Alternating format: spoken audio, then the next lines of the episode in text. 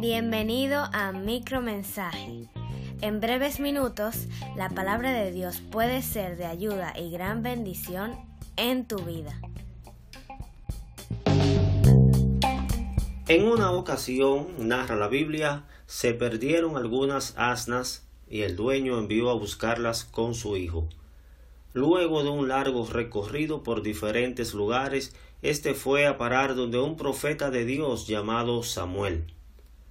La historia parece un hecho fortuito, sin embargo, ese fue el método que Dios utilizó para ungir a Saúl como el primer rey de Israel, pues de antemano el profeta tenía la revelación del Señor para todo lo que se debía hacer. Usted puede leer esta historia en el primer libro de Samuel capítulos 9 y 10. Hoy tratamos el tema Dios habla hoy y vamos a ver cuatro diferentes maneras.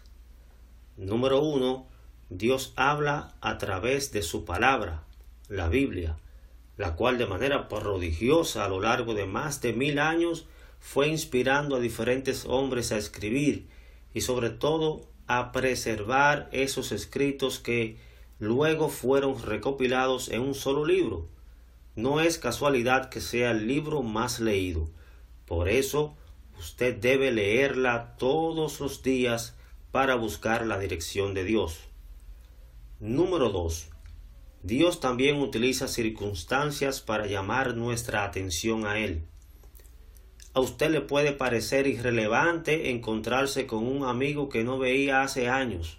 Incluso podría pensar que es casualidad. Pero ese encuentro, lo digo a modo de ejemplo, puede servir para hablar de Cristo.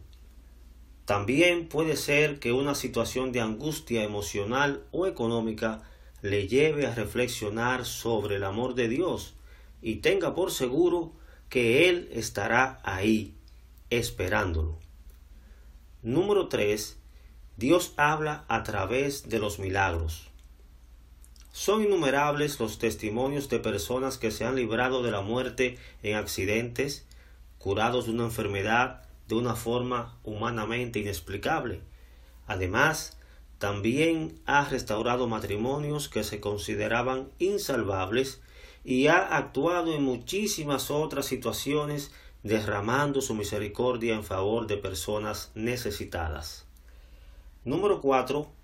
Dios habla a través de su Hijo Jesucristo.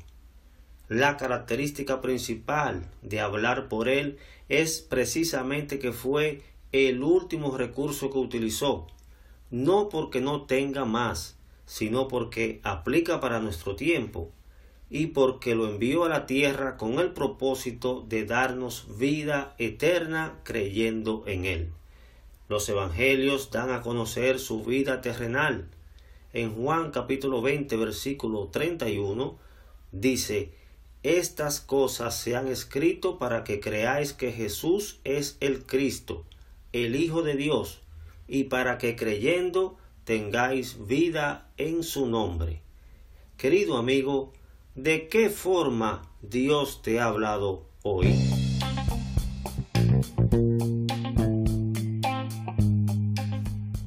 Si necesitas saber más acerca de esto o ayuda espiritual, escríbanos al correo electrónico micromensaje.hotmail.com y con la ayuda de Dios le contestaremos.